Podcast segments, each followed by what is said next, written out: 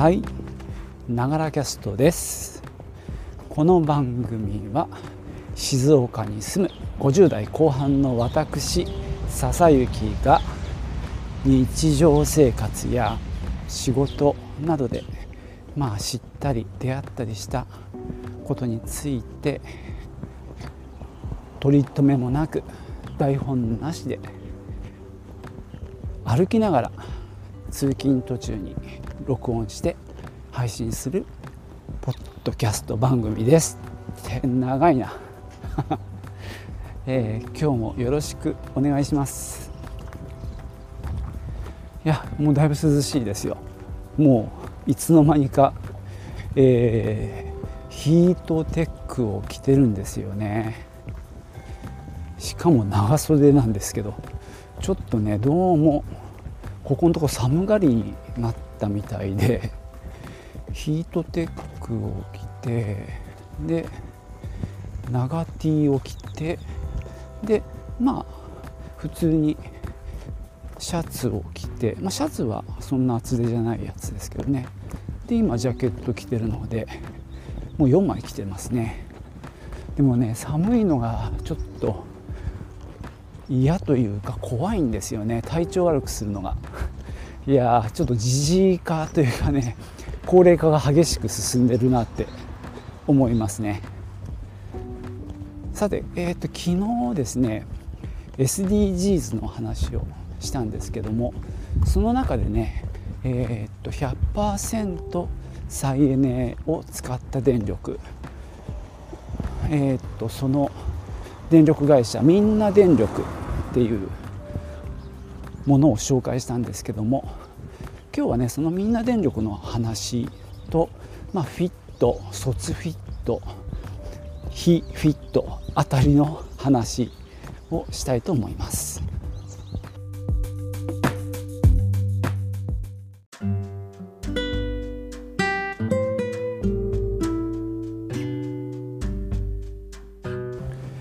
えーと今回ですね、まあ、会社の、まあ、電力会社を、まあ、再エネ再生可能エネルギーの電力にしたいということで、まあ、リコーさんの見積もりを取ってで、まあ、その後ですねちょっと他をたまたま見つけてそのみんな電力さんのねサイトに行き着いて見てたら良さそうだったんでねまあ、そちらでも見積もりを取ってみた。で実はですね、まあ、みんな電力にした、まあ、理由はその値段も一つ決定的に大きかったんですけどもう一つはその中身なんですね。これがねその中身がどういいのかっていうのを今日は説明したいと思うんですけどもちょっと、えー、うまくできるかな。うんとですね実は再エネ100%っていう言い方をした時にその中身は多様なんですね。えっと結局のところですね CO2 の削減をしてればあのそういう再エネ100%って言えちゃうしまあそれは言えるっていう仕組みになってるんですね。まあ、すごく分かりやすく言うとあの例えば通常のあの電力会社から仮にまあその例えば中部電力はやらないんですけども例えば別のその再エネ電力さんみたいな架空のところがあったとしてそこがそこから買った時に、まあ、中身は同じだと。中部電力と同じでまあ、火力とか水力とか、まあ、もちろん原発も含んでの電力を買ったとしてもその分の CO2 を削減したっていう証書証明書ですねを買うと,、えー、とその部分で CO2 は削減できてるのでこれはね結果的に再エネ100%っていうことができるっていう仕組みなんですね。なので単純に再エネ100って言った時にその中身がどうかっていうのは改めて検討しなければいけないみたいです。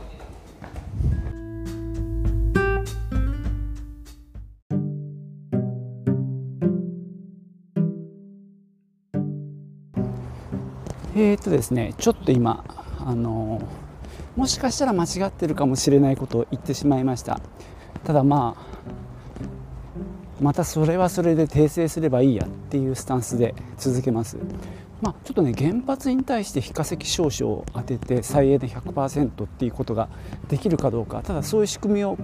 作ろうとしてるっていう話はまああるらしいんですけどね今は、えー、再エネのあの電気に対してその証書を当てるっていう方法のようです。でえっと、ここがちょっと一番僕の中で分かりにくかったんですけどもあの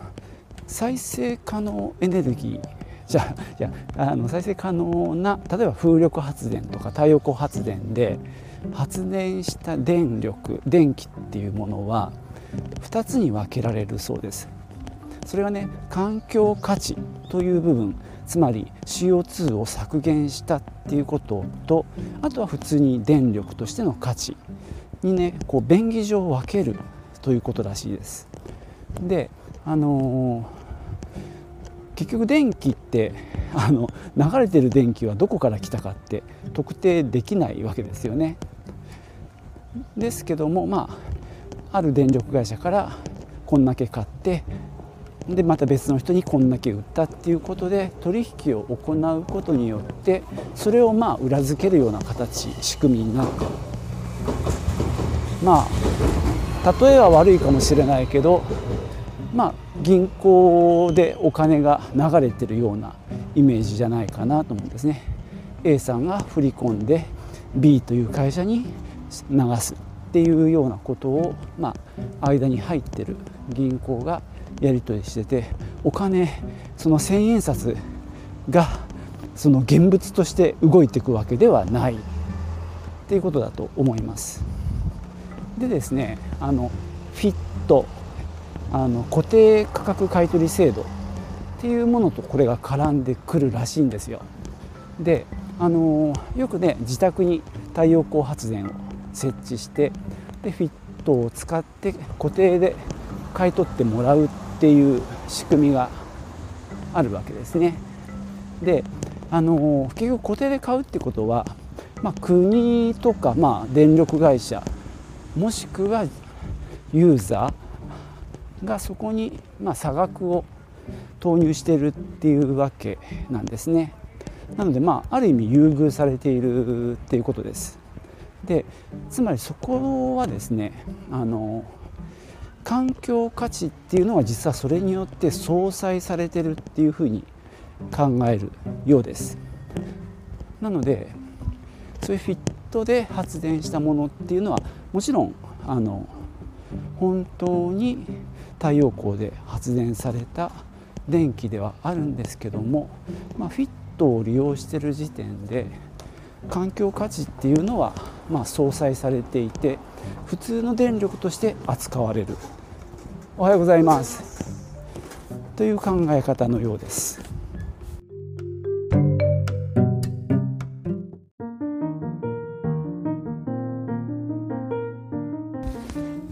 話が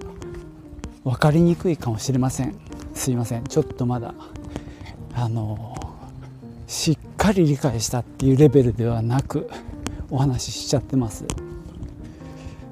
まあ、そういうことでですねじゃあフィットではない非フィットの再生エネルギー再生電力を買えば、まあ、一番いいわけですよね。つまりなんだろう。そういう、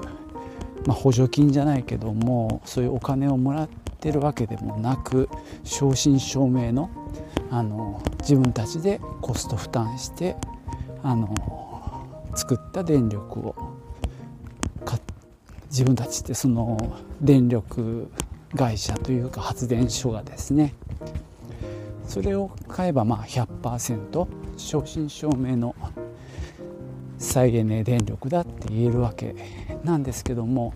まあどうも現実的にはですねやはりま再エネの電力を作るにはそういったフィットを利用するケースの方が多いようですね。なのでまあフィまあ、再生のフィット電力を買うだけではただの電気なのでその CO2 を出さない非化石証書っていうのも買ってその2つをくっつけてでまあ再エネの電力に戻すっていうことでまあ再エネ電力を買ったっていう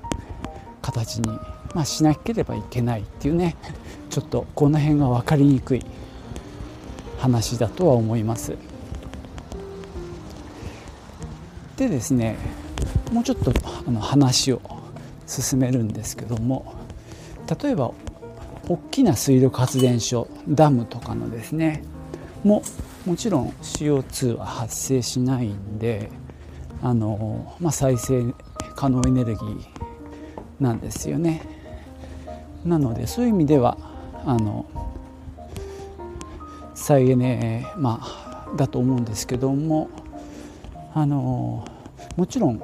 さらにあのフィットは無関係なのであの非フィットの再エネなのでいいじゃないかっていう話もできます。ただねここで一個あの出てくる話がえっ、ー、とねこれは更新性でしたっけね。えっ、ー、と要は何だろう。会費を払って更新するとかっていう意味の更新なんですけども要はそこのまあ発電所に、まあ、お金を払うことによってその再生可能エネルギーの発電所が増えるかどうかっていうところがもう一つあの重要な視点になるようです。なので、まあ、まあ昔作られた大規模な水力発電所の電気を購入して、まあ、仮にそこの電力会社にお金が入ったとしてもそれでまたそれが増えてくっていうわけではないんですね。なので、まあ、それが例えば、まあ、市民が自分たちで作った太陽光発電所であればそこにお金が回ることによってまたその発電所が増えていくというか、ね、出力が大きくなっていくっていうようなことが期待できるわけですね。まあ、これを更新性って呼ぶらしいんですけども、まあ、その更新性も含めて、まあ、電力を、まあ、どこで買うかっていうのを考えていくっていうことがまあ大事なんですね。まあ、そんな話をねあのみんな電力さんの、まあ、営業の担当の方と、まあ、話をして、まあ、教えてもらったわけです。でまたちょっとこっからあやふやな話なんですけども、まあ、みんな電力のやり方の面白いところは、まあ、一つの、まあ、太陽光発電所が、まあ、フィットで発電してで、まあ、電力を、まあ、売るんですけど、まあ、それを、まあ、みんな電力が全量買い取るっていう契約をしてるんで、まあ、買い取りますよね。でその A っていう発電所がえー、非化石証書も発行するらしいんですよ。えー、とそのフィットで、まあ、お金、まあ、その固定で買い取ってもらいつつも、まあ、非化石証書を発行するんじゃないかなと思いますちょっとここ曖昧なんですけどね。でその売りに出された非化石証書を、まあ、優先的に買う権利を持ってる、まあ、そういう契約になってるんでらしいんですけどもそれをまあみんな電力さんが買うことによって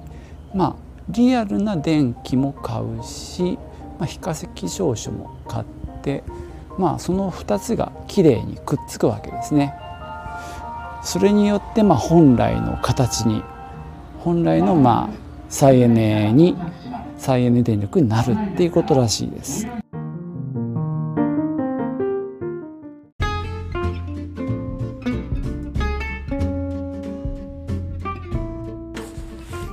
まあみんな電力の取り組みで、まあ、共感できるのは、えー、顔が見える電力っていうやり方でまあ全国にある、まあ、割と小規模なね発電所が多いんですよ。まあ、そういうところを、まあ、写真で紹介しながら、まあ、そういうところの電気を使ってますよというねやり方でえー、っと法人の場合はオプションになるんですけども個人の場合はですねあのオプション料金なしで毎月応援する発電所を選べるんですね。えー、実はですね私は先日、まあ、会社の契約をした後でですねそこの社員はちょっとあの500円割引が来年3月まであるっていうのを知ってでちょっと自分の自宅を見積もってみたところ、まあ、安くもなったので、まあ、みんな電力のプラチナプランっていうね100%再エネっていうのに申し込んだんですね。そうするとまあ毎月その電力会社をま決めて、まあ、そこのを買うっていうことですよね買うことによって応援してまたそこがあの新しく、まあ、増設したり規模を大きくしたりすることに使ってもらおうっていう、まあ、応援ができるこれがねあの個人の契約の場合はあの無料でできるんですね。で、まあ、僕は始めたばっかりなんでねまだあの1件目をまあ決めて応援しただけなんですけどもそれを例えば毎月やることであのちゃんとそのマイページみたいなところにその今まで応援した発電所っていうリストも見れるんですね。だからまああながちその顔が見えるその発電所かな？あ顔が見える電力かっていうキャッチフレーズはあの間違ってなくって、まあ、そういうところ一つ一つの電力会社発電所っていうべきかな？とあのお付き合いしていくような感覚ができるようになってるんですね。これすごくいい仕組みだなって思います。まあ、そんな風にですね、まあ、発でまあなんだろう電力の内容もは、まあ、割としっかりあの選んでるんじゃないかなと思えるし、まあ、その仕組みもあのよくできててでしかも、まあ、実は会社の見積もりも今の中電の契約よりも安くなったんですね。これは結構驚きで、まあ、先ほど申し上げたように私の自宅の個人の方もあの安くなったんですよ。まあ僕の感覚で言うとその再エネ100%の電力にするっていうのはもう高くなるだろうともう鼻から思ってたんですけどもなんか安くなっちゃってびっくりしたんですね。でまあそれを聞いてみたところなぜですかって聞いたらまあかなり IT 化が進んでてそのみんな電力の社長も IT 元 IT 関係の人で IT 技術を駆使してまああのなんだろうまあ、人件費っていうとあれなんですけども多分電力の買い付けなんかをあの自動化してるっていうことでした、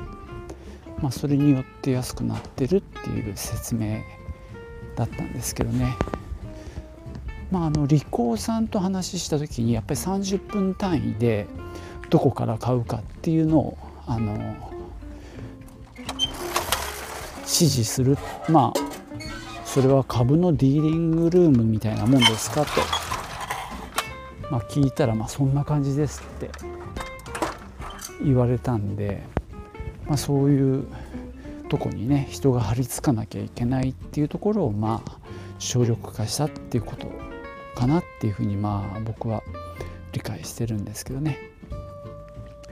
まあそんな感じでですね今日は